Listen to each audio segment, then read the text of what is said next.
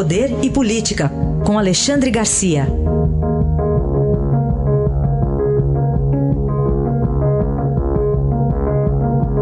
Alexandre, bom dia. Bom dia, Raíssa. Bem, já começaram, e já se esperava por isso, Alexandre, as reações à lei de abuso de autoridade aprovada essa semana pela Câmara. Pois é, porque no fundo é um absurdo, né? Se a gente olhar bem, olha, não pode é, começar uma investigação se não houver um indício muito forte. Olha, ele não chega nunca ao, ao bandido, ao corrupto, ao que está lá se escondendo. Né? Tem que, na primeira desconfiança, tudo bem, há uma desconfiança justificável, investiga. Não deu nada, o sujeito era honesto, ele estava transferindo aí milhões de uma conta para outra, mas foi obtida com o suor do rosto dele, tudo bem, desiste, né? Mas, é, bom, aqui nesse país já não se podia usar algema. Né?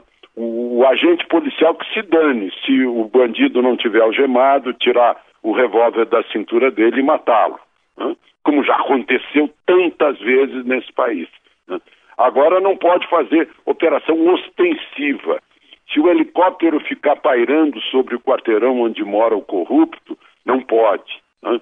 Se os, os, os, carros da polícia estiverem em número exagerado, não pode, com, com, com aquela luz uh, uh, vermelha, com sirena, não pode. O policial, se vier assim todo paramentado, com uniforme camuflado, vier com a metralhadora na mão, isso é ostensivo também, não pode.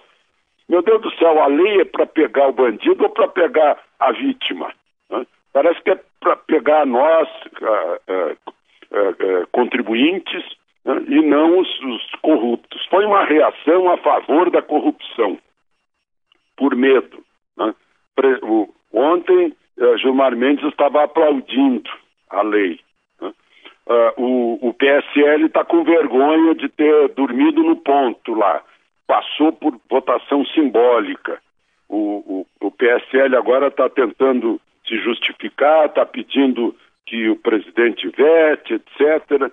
Mas uh, foi um absurdo no meio de um caminho sensato em que se aprovou a reforma da Previdência, uh, uh, que se aprovou a liberdade econômica, mas quando chegou perto dali, da, das pessoas que temem no futuro, é mais ou menos a mesma síndrome que levou-os a escreverem as leis.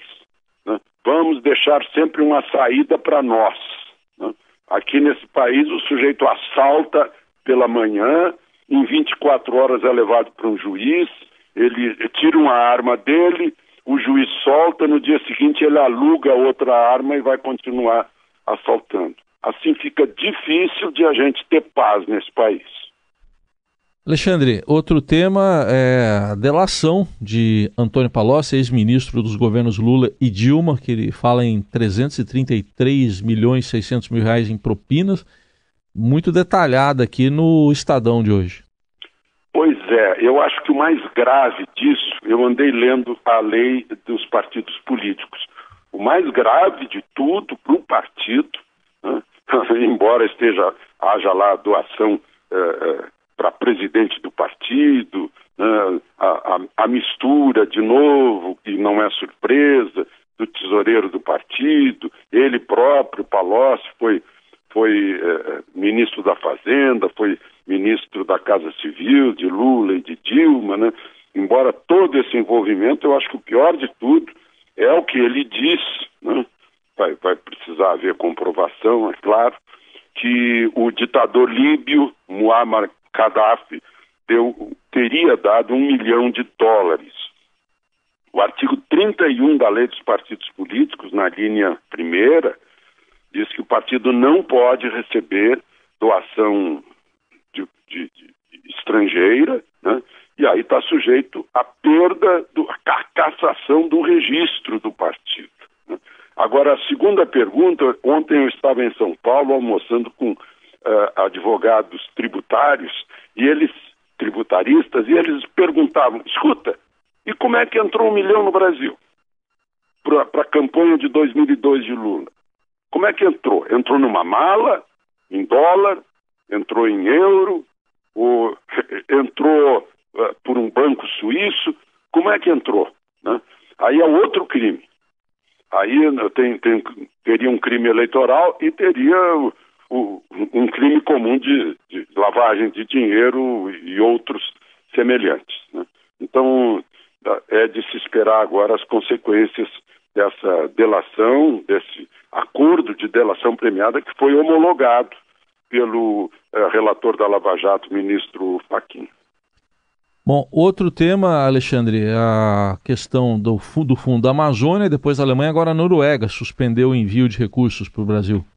Pois é, agora a Noruega. Eu lembro de uma historinha, porque eu vi ontem o presidente Bolsonaro reagindo dizendo que Noruega mata baleia. Né? Uh, eu estava em Bergen. Quem for a Noruega não pode deixar de ir a Bergen, que é, um, que é uma beleza no meio dos fiordes. Entrei num restaurante para almoçar, pedi o cardápio, e lá no cardápio tinha carne de baleia. Eu fiquei curioso. Enfim, a baleia já estava morta, já haviam matado a baleia, estava ali a oferta e a minha curiosidade. Horrível a carne de baleia. Horrível. Na cor, eh, na textura, em tudo. No gosto, horrível. Bom, só para só para confirmar né, que realmente matam baleia ainda ainda comem ainda comem baleia mas aí o, o que me chama atenção é que esse dinheiro da Noruega assim como o dinheiro da Alemanha ah, pode até ao ser cortado ser benéfico à soberania brasileira na Amazônia embora seja prejudicial às ONGs às inúmeras ONGs que estavam lá. Eu não deixo de lembrar de uma reportagem feita pela Band, né, uh, numa certa ocasião, em que o repórter estava no avião, o um avião lotado de passageiros, desembarcou em São Gabriel da Cachoeira, e lá ele entrevistou as pessoas que estavam desembarcando com ele. Um canadense, por exemplo, respondeu, perguntou: o que, que o senhor veio fazer aqui? Ah, eu vim passear. Aí perguntou para uma europeia, a senhora veio fazer o quê? Ah, eu vim ajudar. Mas ajudar quem? Ah, quem precisar de ajuda. Então essas coisas estranhas, tem muito nióbio por ali, tem muito ouro por ali, né? Ah, e, a gente fica com, com o pé atrás. Aí esse, esse comitê, eu nem sabia que existe um comitê orientador e um comitê técnico para aplicar o tal fundo da Amazônia, que são submetidos à consulta de governos estrangeiros, como o governo da Noruega e o governo da Alemanha. Espera aí, a nossa soberania onde é que fica? Na Amazônia. Né? O, o... Eu estava conversando ontem com José Altino Machado, que, é, que, que durante anos e anos foi líder dos garimpeiros na Amazônia, e ele me dizia que lá na cabeça do cachorro, por exemplo, não é só a riqueza, eh, riqueza do, do subsolo, né? é, é, a riqueza medicinal também, que, que os índios lá têm anticoncepcional, tem uma folha que tem efeito de Viagra, tem, tem, tem algo que substitui o soro antiofídico, tirado de raízes, né, que anula veneno de cobra.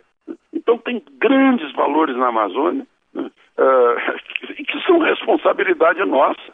Tudo isso aí é para nos dar uma sacudida sobre a Amazônia, né, é, dentro de um, um grito bem grande assim, olha, vamos fazer jus ao que o Pedro Teixeira fez, expulsando os espanhóis da margem do Amazonas e já uh, depois tratado de, de Tordesilhas, o Plácido de Castro na, na, no Acre, né, o Rio Branco confirmando as coisas. Né. Então, nós conquistamos a Amazônia, sim, e temos que mantê-la, e temos que protegê-la, e temos que tirar proveito disso, né, com todas essas riquezas que a Amazônia tem. Análise de Alexandre Garcia, que volta segunda-feira ao Jornal Dourado. Bom fim de semana, Alexandre. Aproveitem o fim de semana.